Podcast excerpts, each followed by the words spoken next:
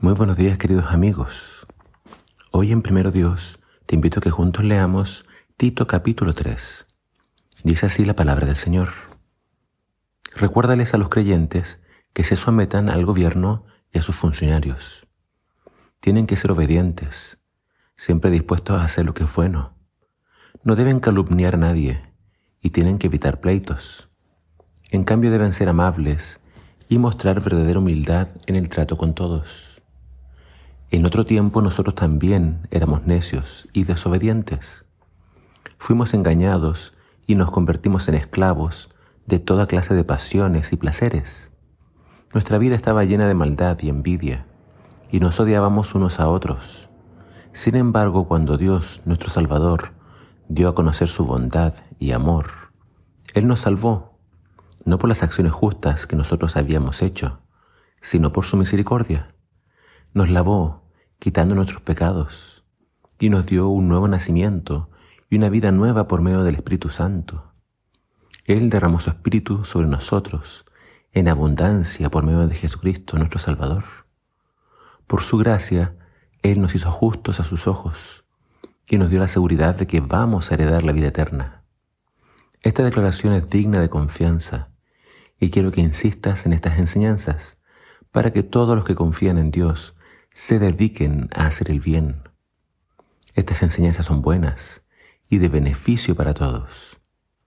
No te metas en discusiones necias sobre listas de linajes espirituales o en riñas y peleas acerca de la obediencia a las leyes judías. Todo esto es inútil y una pérdida de tiempo. Si entre ustedes hay individuos que causan divisiones, dales una primera y una segunda advertencia. Después de eso, no tengas más que ver con ellos, pues personas como esas se han apartado de la verdad y sus pecados las condenan. Muchas veces cuando nos encontramos con las demandas de la Biblia, muchos se impresionan. ¿Cómo puede Dios pedir algo así? Sin embargo, todo lo que Dios nos pide es bueno. Y nosotros debemos hacer todo con fe y con amor. Si Dios gobierna mi vida, si también es Dios quien pone y quita reyes y autoridades, mi deber es someterme a las autoridades. Siempre debo obedecer y hacer lo correcto. Si no estoy de acuerdo con los gobernantes, aún así debo respetarlos. Si no están haciendo lo correcto, a su debido tiempo Dios los va a quitar. Dejémosle eso a Dios. Lo importante es que no demos un mal testimonio, dejándonos llevar por nuestras emociones o sentimientos políticos. A muchos la política les emociona, pero no debo permitir que esa sea mi, esperanza ni mi mayor preocupación. Que todos vean en nosotros el amor y la fe en Dios, no el amor y la fe en los príncipes de este mundo.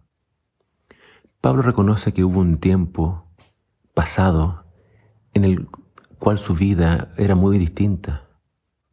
Estaba lejos de Dios y por tanto estaba lleno de odio, envidia y maldad. Era un necio, rebelde y esclavo de sus pasiones. Se puede ser religioso, tener este, entre comillas, manto de obediencia, pero en el fondo seguir siendo dominado por pasiones, envidias y por el odio. Mientras estas cosas dominen nuestra vida o estén presentes, es posible que eso signifique que no hemos nacido de nuevo y necesitamos nacer de nuevo. Necesitamos cambiar. Y el cambio ocurre cuando miramos a la cruz de Jesús. Ahí se manifestó el amor de Dios, que nos salvó siendo nosotros pecadores. No somos salvos por nuestra obediencia, por lo que nosotros hacemos.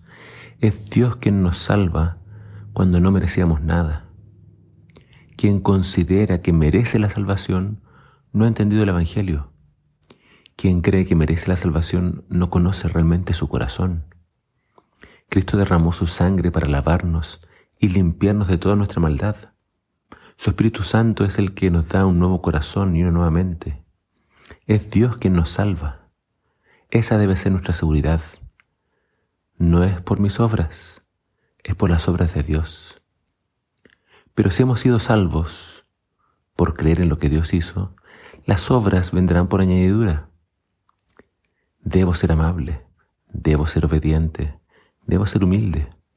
Si soy creyente, pero sigo siendo conflictivo, peleador y falto de amor y falto de respeto, entonces debo reflexionar en por qué sigo siendo dominado por mis pasiones y no por el Evangelio. El Espíritu Santo es quien debe gobernar nuestro ser.